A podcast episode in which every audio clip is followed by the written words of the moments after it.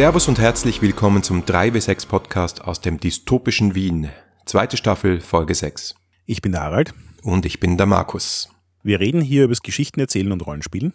Heute mit dem ersten Teil unserer Themenreihe zu Paranoia mit einer Setting Review zu Dystopie und Humor.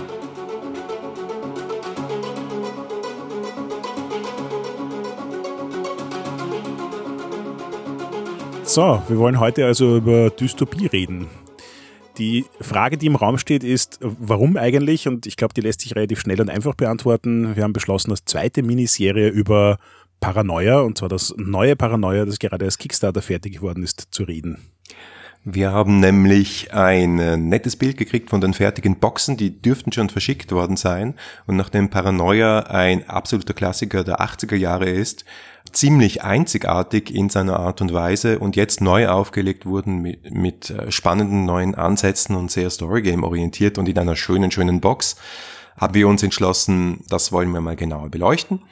Und wie bei unserer ersten Miniserie fangen wir an, um übers Genre zu sprechen, in dem sich das Ganze abspielt. Das ist allerdings nicht ganz so leicht wie bei Shadowrun. Wir haben also schon vorher länger diskutiert, was eigentlich Paranoia für ein Genre ist. Ja, und das Ergebnis ist gar nicht mal uninteressant. Ich, ich würde jetzt an der Stelle auch ein bisschen äh, ähm, spoilern und foreshadowen. Wir werden am Ende der Miniserie ein Interview haben und zwar mit James Wallace, Yay. dem, dem Lead-Autor vom neuen Paranoia und einem der Urväter von Story Games. Und wir haben natürlich auch ihn gefragt, was er denkt, dass Paranoia für ein Setting ist. Und das hat zu einer relativ interessanten Diskussion geführt. Und deswegen sitzen wir jetzt, glaube ich, heute auch hier, um unserem Publikum mal eine Idee zu vermitteln, was die verschiedenen Elemente sind, die in ein so einzigartiges Rollenspiel wie Paranoia einfließen. Ja, und da können wir, wenn wir anfangen, mal ziemlich weit zurückgehen, nämlich zur Definition von Dystopie oder dem Begriff von Dystopie. Der ist relativ alt und geht auf einen noch älteren Begriff zurück, äh, nämlich Utopie. Und Utopie ist ein, ein lustiges Wort. Das ist nämlich auch an sich schon ein Wortspiel zwischen äh, Utopie und Utopie, nämlich ein also Utopie ist ein, ich kann kein Griechisch, ich hoffe, das äh, habe ich richtig ausgesprochen, ist ein Nichtort, ein Ort, der nicht existiert. Und Utopie ist ein guter Ort, also der, sozusagen der perfekte Ort. Und äh, wer dieses Wortspiel kreiert hat, ist der Thomas More der im Jahre 1516 ein Buch geschrieben hat namens Utopia, wo er mehr oder weniger einfach den perfekten Staat, den perfekten Ort beschreibt und sagt, wie wäre es, wenn wir alle in Gerechtigkeit, Fairness, Gleichheit in einem System zusammenleben könnten, wo es einfach allen gut geht. Ich finde es ja auch spannend, dass der Begriff ursprünglich bereits in einer gewissen Weise politisch verwendet worden ist, eben so wie du sagst, um die ideale Welt ähm, aus der Perspektive der damaligen Zeit zu beschreiben.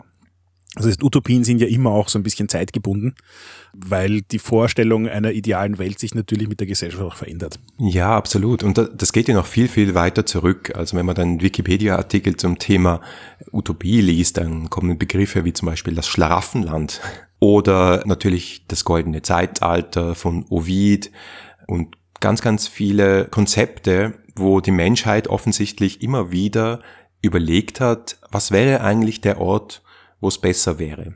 Sehr oft war das in die Vergangenheit gerichtet, also wo man sich halt gedacht hat, ja, früher war alles besser. Die Menschheit hat früher mal im Garten Eden oder im Schlaraffenland oder im goldenen Zeitalter in einer idealen Welt gelebt und irgendwie ist das kaputt gegangen.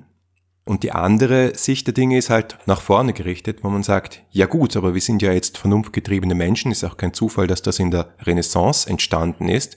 Wir könnten jetzt eigentlich uns überlegen, alle gemeinsam verhandeln, was denn das ideale System für die Menschheit ist, was denn dieser Ort ist, wo es allen gut geht.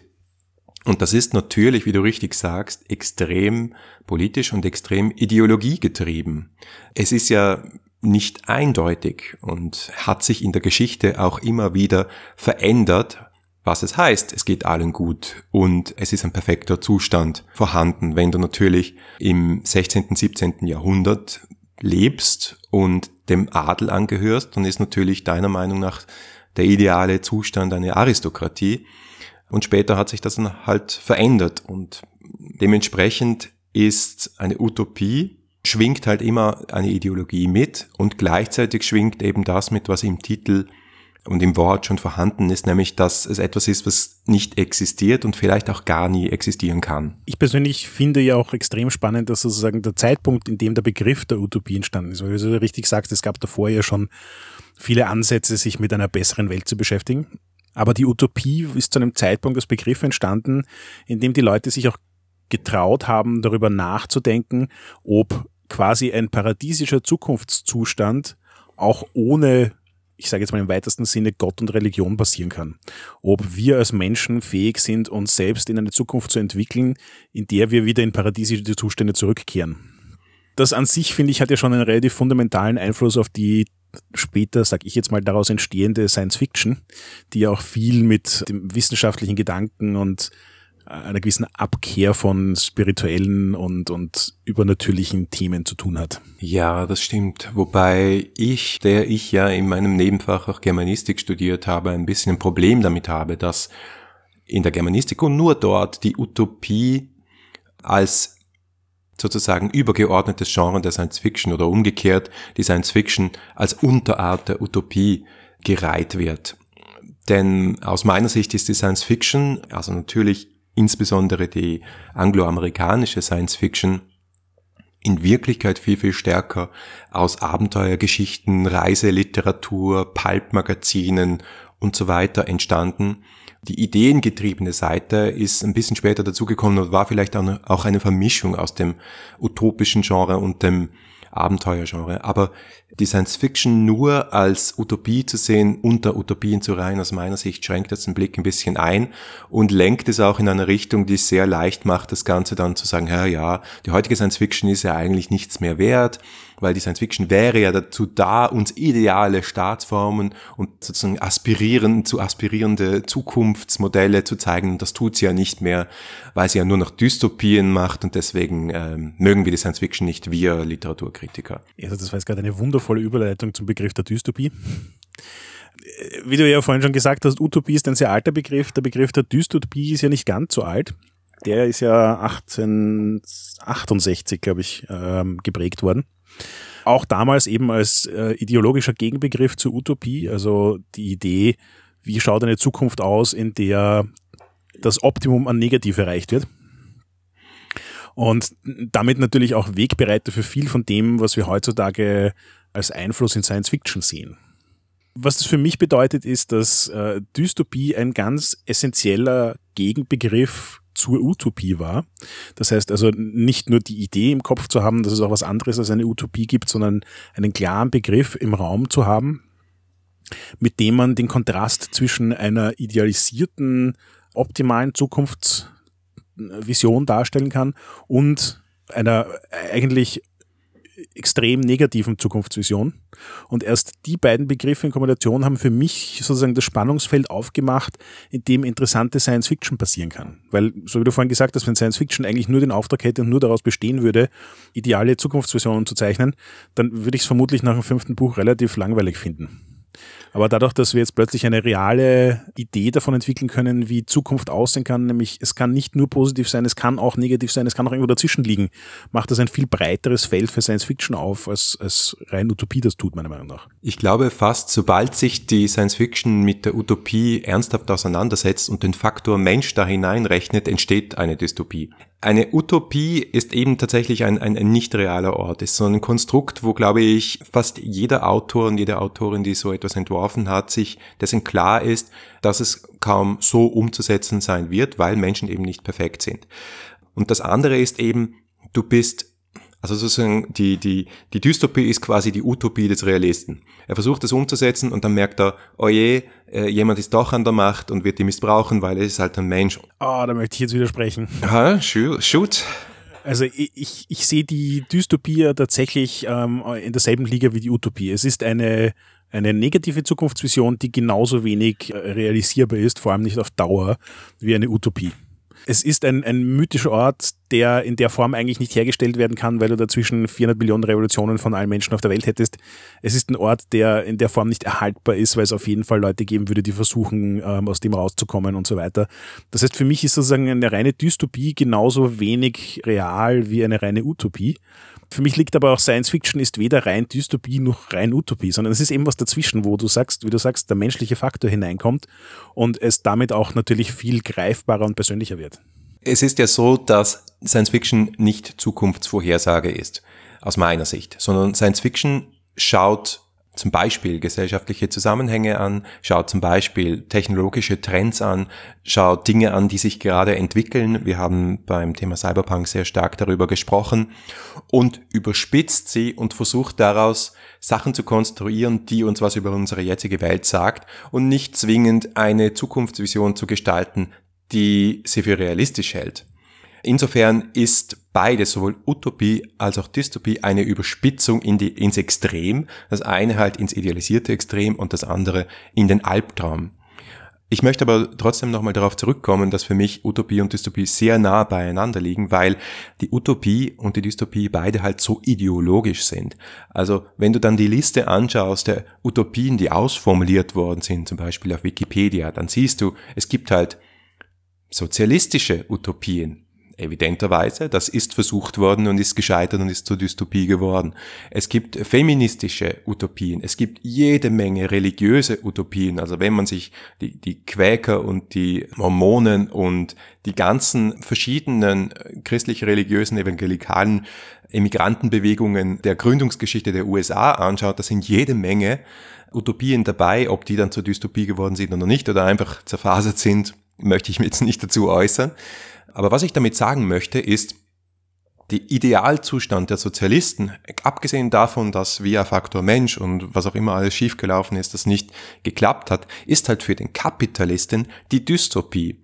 Der Idealzustand für die Feministinnen ist für den Sexisten eine Katastrophe und der Idealzustand und so weiter, das kannst du ewig weiterdrehen. Links, rechts, Matriarchat, Patriarchat. Das heißt, immer dann, wenn jemand sagt, so muss es sein und so ist das Ideal und dann sind wir alle glücklich, sagt irgendwer, ja, aber Moment. Mein Ideal ist zum Beispiel das Ideal der Freiheit. Und das hat zum Beispiel mit einem starken Staat, der alles regelt, damit alle glücklich sind, wieder nichts zu tun. Und umgekehrt. Also insofern ist, wenn du so eine utopische äh, Beschreibung liest, so ein, ein, einen idealen Staat, die ideale Welt und alle sind glücklich, dann kommt sofort und das ist vielleicht auch der Science-Fiction-Leser in mir, kommt sofort die Idee, ja, aber Moment, da kann doch was nicht stimmen. Da ist doch irgendwo unter der idealen Stadt wahrscheinlich sind ganz viele Katakomben, wo dann die schmutzigen Arbeiter, die schmutzige Arbeiterklasse lebt und vegetiert, damit die da, die da oben, ja genau, damit die da oben ihr Ideal leben können. Und das ist ja auch so ein uraltes, ein uralter äh, Topos aus der Science Fiction. Die Utopie da oben kann nur leben durch die Dystopie da unten. Ja, in der Hinsicht hast du natürlich recht. Utopien und Dystopien bieten sich sehr gut an, um, um Gegensatzpaare zu bilden, wo der eine eine Dystopie sieht, wo der andere eine Utopie erhofft.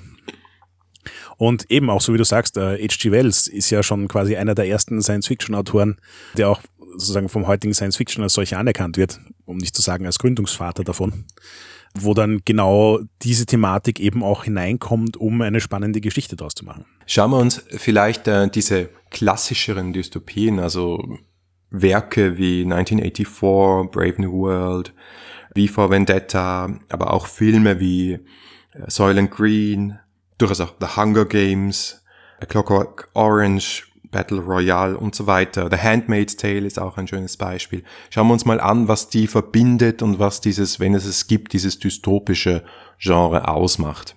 Ja, also für mich ist es in, in ganz vielen dieser Bücher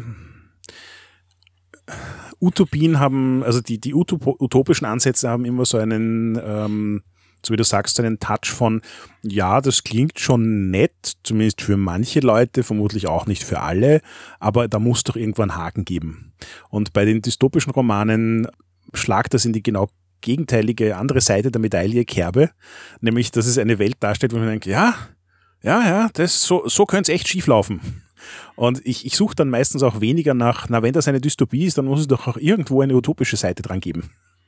Und das finde ich, äh, macht Dystopien nämlich auch für Rollenspiele eigentlich so ein interessantes Genre, weil es ja auch immer so um das individuelle Schicksal geht, das ganz schrecklich ist. Also äh, niemand schaut sich Dystopien auf einer Metaebene an, obwohl man dazu sagen muss, dass Dystopien nach dem Ersten Weltkrieg gerade rund um äh, Sozialismus und so weiter ein, ein Riesenthema waren und da auch wirklich viele Leute sich damit beschäftigt haben, sich zu überlegen, wie negative und positive Variationen von zukünftigen Gesellschaftsmodellen ausschauen können.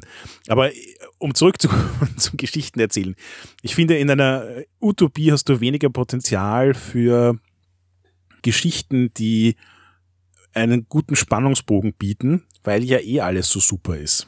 Wohingegen in einer Dystopie hast du ganz viel Angriffsfläche, um spannende Geschichten zu erzählen, weil für alle alles schrecklich ist und das eigentlich besser haben wollen ich finde diese Spannung zwischen dem Gesellschaftlichen und dem Individuum auch super, super spannend, weil für mich der Unterschied zwischen einer Dystopie und zum Beispiel postapokalyptischen Geschichten ist eben genau der, dass es um die Gesellschaft geht. Also ich habe mir auch im Vorhinein in der Vorbereitung überlegt, ob eigentlich postapokalyptische Geschichten auch Dystopien sind und oft gibt es ja gewisse Parallelen. Also zum Beispiel, es gibt eine Umweltkatastrophe, es gibt einen großen Krieg, es gibt einen Atomkrieg, siehe Paranoia und dann ermöglicht das erst die Errichtung einer dystopischen Gesellschaft. Und dann habe ich mir überlegt, naja, ist, ist Mad Max eine Dystopie? Nein, glaube ich eigentlich nicht, weil es geht im äh, postapokalyptischen Genre sehr stark darum, wie schaut die Welt aus, wie überlebst du, was sind die Widrigkeiten, sehr oft eben auch der Natur. Während dem im dystopischen Genre es sehr stark um Gesellschaftsstrukturen geht. Also es geht darum, ich werde gezwungen, auf entmenschlichte Art und Weise zu existieren. Es gibt eine totalitäre Gesellschaft, das ist sehr, sehr oft der Fall. Also das ist, glaube ich, so ein bisschen die die Urangst des demokratischen westlichen 20. Jahrhunderts, dass es wieder in die andere Richtung umschlagen könnte, äh, oder halt post Zweiter Weltkriegs 20. Jahrhundert und irgendwie, ich weiß nicht, äh, scheint mir das gerade seltsam aktuell zu sein in der heutigen Lage da möchte ich das sogar noch für mich eine Spur verfeinern. Es ist nicht nur totalitär, sondern auch ein bisschen dieser tyrannische Gedanke. Mhm. Weil eben, wenn du dir die Geschichten von vor 100 Jahren anschaust, da war das noch nicht so in den Leuten drin, dass es eine demokratische Welt sein soll. Aber ganz viel Dystopien, frühe Dystopien haben eben auch damit zu tun, es, es ist nicht nur eine Welt, in der du lebst, in der es eine obere Gesellschaftsschicht gibt oder ein System, das dich knechtet, sondern es knechtet dich auf einem Level, das noch viel schlimmer ist als das, was du jetzt schon hast. Mhm. Also es ist nicht nur so ein, ich habe halt kein leibendes Leben und existiere sozusagen an der Kante, sondern es ist so ein, ich, ich existiere eigentlich nur noch, weil ich noch nicht auseinandergefallen bin. Ja, es, es, es steigert das Ganze schon ins Extreme und eben, da kommt wieder das ins Spiel, was du vorher gesagt hast. Es geht sehr stark um die Auswirkungen dieses Systems auf den Einzelnen, die Einzelne und all die Dinge, die verunmöglicht werden in diesem System. Also wenn ich mir 1984 anschaue, dann geht's halt sehr stark darum, dass die zwischenmenschliche Liebesbeziehung eigentlich verunmöglicht wird. Also so das Urmenschliche, dass du sozusagen hier auch eine, eine verhinderte äh, romantische Beziehung hast, die ähm, diese Geschichte auch trägt und die sie auch greifbar und emotional macht eben, da sprichst du für mich auch an, was so ein bisschen der Unterschied für mich persönlich ist zwischen Postapokalypse und Dystopie. In der Postapokalypse ist so das overarching Theme das Überleben es, es geht immer irgendwie darum, wie komme ich durch den Tag durch, wie überstehe ich diese ungewöhnlichen Situationen, ähm, was kostet mich das, was bedeutet das und so weiter. Ähm, ja, so ein bisschen quasi auf, auf die Palme getrieben oder durchexerziert von jetzt solchen Shows wie Walking Dead und so weiter. Mhm. Wohingegen in Dystopien geht's mehr um das Thema Hoffnung. Nämlich, habe ich noch Hoffnung, habe ich keine Hoffnung mehr, was, was bedeutet das für mein Leben, was mache ich, wenn ich keine Hoffnung mehr habe? Ähm, und wie, wie, bekomme ich wieder Hoffnung? Und was passiert, wenn mir jemand Hoffnung gibt und die dann aber eine trügerische Hoffnung war oder die Hoffnung wieder wegnimmt? Deswegen spielen sehr oft ja auch so Widerstandsbewegungen eine riesige Rolle in diesen Geschichten. Siehe zum Beispiel wie vor Vendetta, äh, siehe aber auch durchaus auch The Hunger Games, wo einfach die Frage ist, wie, wie kommen wir wieder raus aus dieser Geschichte? Weil du sagst ganz richtig, wenn ich mich hineinfüge in das System und einfach nur tue, was von mir verlangt wird, was viele in diesen Gesellschaften, diesen Geschichten ja auch tun, dann kann ich durchaus äh, gut existieren, dann, dann geht's mir nicht zwingend schlecht, ich sterbe nicht, ja, ich existiere halt auf eine Art und Weise, die wir als entmenschlicht und äh, menschenunwürdig sehen. Aber diese Personen, die im Widerstand welcher Art auch immer sind oder die Chance haben, über ihre Existenz eigentlich hinauszuwachsen und etwas zu verändern, das ist das, was dann eigentlich inspiriert. Und das ist natürlich auch ein idealer Ansatz für Spielercharaktere, für Charaktere, die in dieser Geschichte die Welt retten wollen. Das ist ja so die typische Rollenspieleraufgabe für alle, die sich jetzt wundern, wie Cyberpunk und Dystopie zusammenpasst, ja, ich würde behaupten, Cyberpunk ist ein äh, Subgenre von Dystopien. Ich bin mir nicht sicher, ob das jetzt wissenschaftlich tatsächlich standhält, aber äh, so wie wir das eben gerade gesagt haben, viele von diesen Punkten, die wir aufgezählt haben, finden sich in Cyberpunk-Genres eben auch wieder. Es hat halt dann noch einen spezifischen Twist, wie weit es in die Zukunft geht, ähm, was für Technologie betont wird und so weiter. Ja, genau. Es hat ja auch fast jede dystopische Geschichte einen Schwerpunkt. 1984 hat einen politischen Schwerpunkt. Viele Cyberpunk-Geschichten, äh, sowas wie Gattaca oder so, hat einen äh, technologischen Schwerpunkt. Dann gibt's Umweltschwerpunkte auch. Also Soylent Green hat das Thema Überbevölkerung, Ernährungskrise um ein anderes Beispiel zu bringen, das ich immer sehr, sehr faszinierend fand, ähm, aber da werden wir da vielleicht in unserer dritten Miniserie noch mehr drüber reden, ist I Am Legend, äh, 1954er Buch, mm, yeah. das ähm, in Wirklichkeit so eine ganz faszinierende Crossroad darstellt. Es ist eindeutig dystopisch. Es gibt eine Gesellschaft und es gibt eine Beschäftigung mit dieser Gesellschaft. Gleichzeitig ist es aber auch irgendwie äh, postapokalyptisch, weil die Welt, wie wir sie kennen, eigentlich vorbei ist und der Hauptcharakter ständig ums Überleben kämpft. Und es hat auch einen wunderbaren Twist, der dann das Ganze auf den Kopf stellt und im weitesten Sinne eigentlich auch irgendwie so ein Supernatural-Element hineinbringt. Mhm. Obwohl es halt in dem Fall wissenschaftlich und nicht übernatürlich erklärt wird. Aber ähm, auch so ein Beispiel von Dystopie mit einem eigenen Schwerpunkt. Da sieht man schon, dass Dystopien sehr unterschiedlich sich anfühlen können, je nachdem, wo der Schwerpunkt gesetzt wird. Ja, apropos Schwerpunktsetzung, wir reden dann in der nächsten Folge ja im Detail über das Setting von Paranoia. Viele, die Paranoia schon gespielt haben, werden sich jetzt fragen, ja, aber hallo, was hat das mit Paranoia zu tun? Weil Paranoia ist ja vordergründig mal einfach lustig. Die Diskussion, die wir vorher hatten, ist ja, ist es eigentlich ein dystopisches Genre oder ist es ein Comedy-Spiel? Und es ist irgendwo beides. Genau, ich glaube, das ist das, was Paranoia auch sehr einzigartig unter all den Rollenspielen macht, die da draußen sind. Es ist eine sehr erfolgreiche Verquickung von zwei verschiedenen Genres, wovon eins, nämlich Humor, nicht so das riesengroße unter Rollenspielen ist. Und Paranoia ist aber, finde ich, eins der wenigen Rollenspiele, das es wirklich gekonnt schafft, so eine systematische Form von Humor ins Spiel hineinzubringen. Also vor allem auch jetzt der äh, Reboot schafft es wirklich auf Regelebene, auf Spielebene, auf Erzählebene einen dunklen, aber durchaus unterhaltsamen Humor zu verankern, der halt auch total wichtig ist, wenn man das Hintergrund eine Dystopie hat. Ja, ich meine, das ist das Argument eins, dass man halt sagt, man braucht Comic Relief, man braucht den Spaß, um wirklich ganz düster werden zu können. Es geht ja auch sehr stark um Spieler gegen Spieler in diesem äh, Setting, in diesem Spiel. Und wenn man das wirklich ernst nimmt, da, dann zerstört man Freundschaften. Wenn man aber hingeht und sagt, hey, das ist alles nur Spaß und wir verarschen uns gegenseitig, dann kann das funktionieren. Ja, also ich glaube, Paranoia ist auch eins von diesen Games, das extrem gut als One-Shot mit fremden Leuten auf Conventions funktioniert und dort, glaube ich, sogar eine sehr ungewöhnliche Qualität des verbindenden Elements schaffen kann, weil man einen Riesenspaß und ganz dramatische Erlebnisse mit fremden Leuten hat ähm, und sich an die Runde vermutlich noch viele Jahre später erinnern wird. Ja, genau so ist es mir ergangen. Aber ich habe mich dann gefragt, gibt es eigentlich Vorbilder beziehungsweise gibt es andere Geschichten, die sowohl dystopisch als auch lustig sind? Und ich habe ein paar gefunden. Das eine, und das wird dann später auch äh, James Wallace erwähnen, ist Brazil. Kennst du Brazil? Natürlich. Ja, also Brazil ist ein Film von Terry Gilliam, ehemals Monty Python. Also man könnte es beschreiben als Monty Pythons 1984. Es ist der schwarze und absurde, groteske Humor von Monty Python drin und es ist gleichzeitig eine wirklich gut funktionierende dystopische Gesellschaft und ziemlich, ziemlich düster und deprimierend eigentlich und gleichzeitig lachst du dich wirklich kaputt. Das zweite Beispiel, das mir eingefallen ist, Idiocracy. Oh ja. Ja, also ein Film, die Prämisse des Films ist, wie so oft, äh, jemand wird äh, eingefroren und in dem Fall vergessen und taut dann auf in einer neuen Gesellschaft.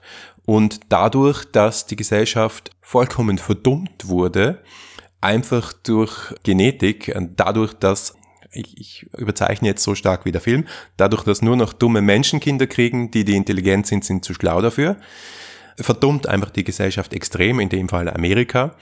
Und er wacht auf und ist automatisch der intelligenteste Mensch auf dem Planeten.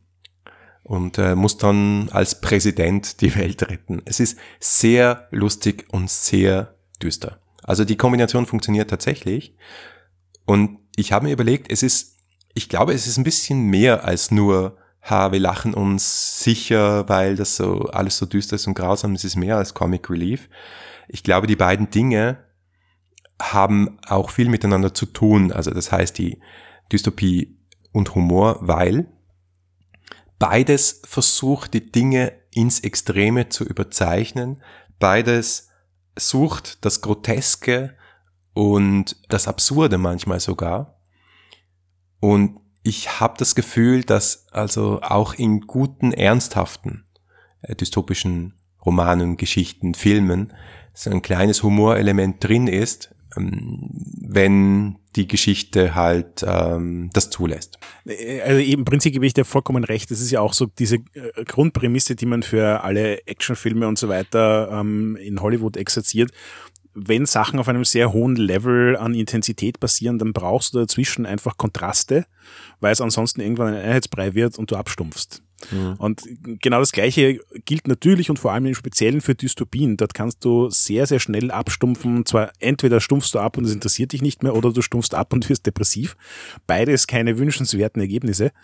Aber durch den Kontrast mit dem Humor kannst du so ein gewisses Level halten. Und ich finde das ja auch sehr spannend, dass sozusagen die Dystopie, so wie du sagst, beides ist übersteigert. Und die Dystopie bietet unglaublich viel befruchtende äh, ähm, Möglichkeiten, um Humor hineinzubringen. Und umgekehrt hat zumindest im Paranoia der Humor dann halt auch ganz oft die Tendenz zu eskalieren. Und die Situationen werden immer krasser und extremer und unterhaltsamer. Und am Ende des Tages denkst du dir, wow, ist jetzt noch schlimmer als vorher. ja, genau. Mir sind gleich noch zwei Beispiele eingefallen für dystopischen Humor. Und das eine ist die Serie Black Mirror, die es mittlerweile auf Netflix gibt. Eine britische Serie, Anthologieserie, die in jeder Folge eine quasi Kurzgeschichte in der Zukunft, in der nahen Zukunft meistens spielen lässt und sehr oft sehr satirisch überzeichnet. Das ist eigentlich das Wort, das wir bis jetzt noch vergessen haben, was aber super offensichtlich ist, wo die Verbindung ist zwischen Dystopie und Humor, nämlich Satire. Und Paranoia ist ein sehr, sehr satirisches Spiel. Das heißt, du überzeichnest Dinge, du machst dich über sie lustig. Es ist aber irgendwo auch eine ernsthafte Kritik an diesen überzeichneten Dingen, die du halt anschaust. Und das zweite Beispiel, das mir eingefallen ist, ist eigentlich das Gesamtwerk oder viele, viele Romane und Geschichten von Philip K. Dick, also dem Autor, der die Roman- und Geschichtenvorlagen ähm, geschrieben hat zu Filmen wie äh, Blade Runner oder Total Recall oder Minority Report. Das sind sehr, sehr düstere Zukunftsvisionen, aber weniger in den Filmen und mehr in den Büchern. Das sind oft auch wirklich derbe, groteske, absurde Witze drin, die eben sozusagen dieses Überzeichnen auch mal in, in Richtung des Humoristischen drehen. Und ich glaube, dass diese Kombination zwischen Dunkelheit, Zukunftsvision, die sehr, sehr ernst und irgendwo auch greifbar ist und die auf Dinge hinweist, die in unserer Realität schon stattfinden, der satirischen Überzeichnung eben mit Hilfe von Humor, dass diese Kombination so diese Geschichten erst so richtig wirksam macht. Ich glaube, dass das auch genau auf den Punkt gebracht, was Paranoia eigentlich so erfolgreich macht, weil Humor in Rollenspielen aus meiner Perspektive immer so eine Sache ist. Es gibt Leute, die sind lustig und die können gute Stories erzählen und Witze machen, die unterhaltsam sind und so weiter. Und es gibt Leute, die haben das halt einfach nicht. Und ein Rollenspiel, das sich darauf fokussiert, dass Humor ein wichtiges Element ist, hat für mich halt immer so ein bisschen die Gefahr, dass es davon abhängt, ob du jetzt die richtigen Spieler zusammengefasst hast, die das auch bringen können oder nicht. Mhm, voll, ja. Und was Paranoia halt so extrem gut hinkriegt, ist durch diese sozusagen Satire als Schnittmenge zwischen Dystopie und Humor, ähm, es wirklich leicht zu machen und in der neuen im Paranoia Rebooted auch aufgrund der Regeln es wirklich leicht zu machen, einen unterhaltsame Grundebene in das Spiel hineinzubringen. Also es mag sein, dass die Witze, die dann da kommen, nicht alle lustig sind, aber sie sind trotzdem irgendwie etwas, selbst wenn der Witz für sich stehend nicht oder der Situationskomik nicht super lustig ist, ja, wenn du dann eben draufblickst und dir überlegst, in was für einem Setting das passiert und unter was für einem Kontext, hat es einfach einen gewissen unterhaltsamen Mehrwert. Mhm. Und der macht, finde ich, Paranoia zu spielen. Also Paranoia ernsthaft zu spielen, finde ich wirklich schwierig.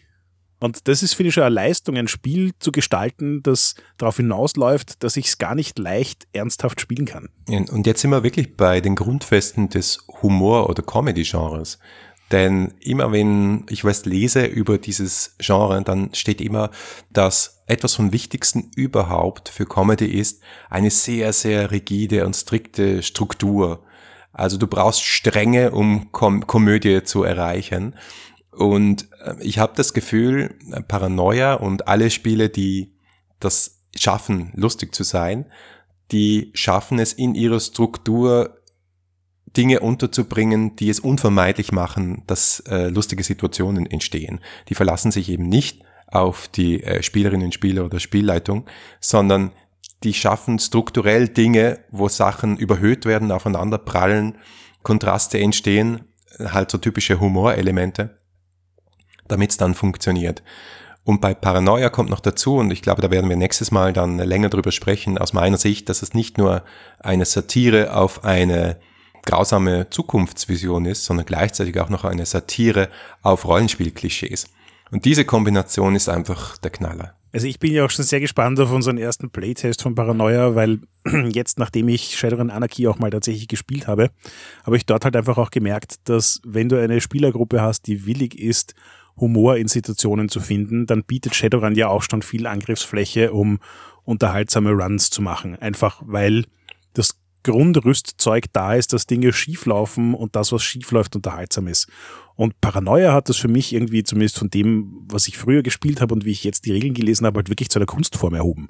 Also die lassen keine Gelegenheit aus, um nicht ähm, jede Situation, die ein Quäntchen Unterhaltungspotenzial hat, auch wirklich auszuschlachten, bis alle weinen.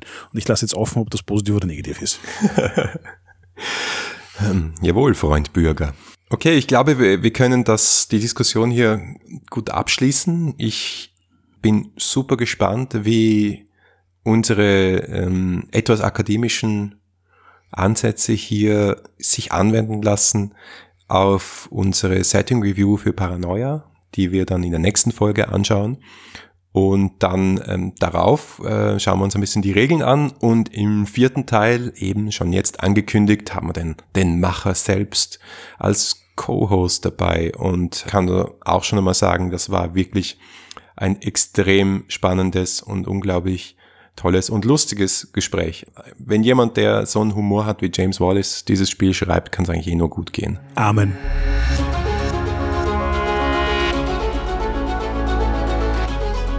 Danke fürs Zuhören. Das war der erste Teil unserer Miniserie zu Paranoia. Feedback lesen wir gerne auf Facebook, Twitter oder im Web unter 3w6-podcast.com. Wenn euch diese Folge gefallen hat, dann empfehlt doch den Podcast einer Person weiter, die daran auch Spaß haben könnte. Oder ihr schenkt uns ein paar Sterne auf iTunes. Danke fürs Zuhören und bis zum nächsten Mal.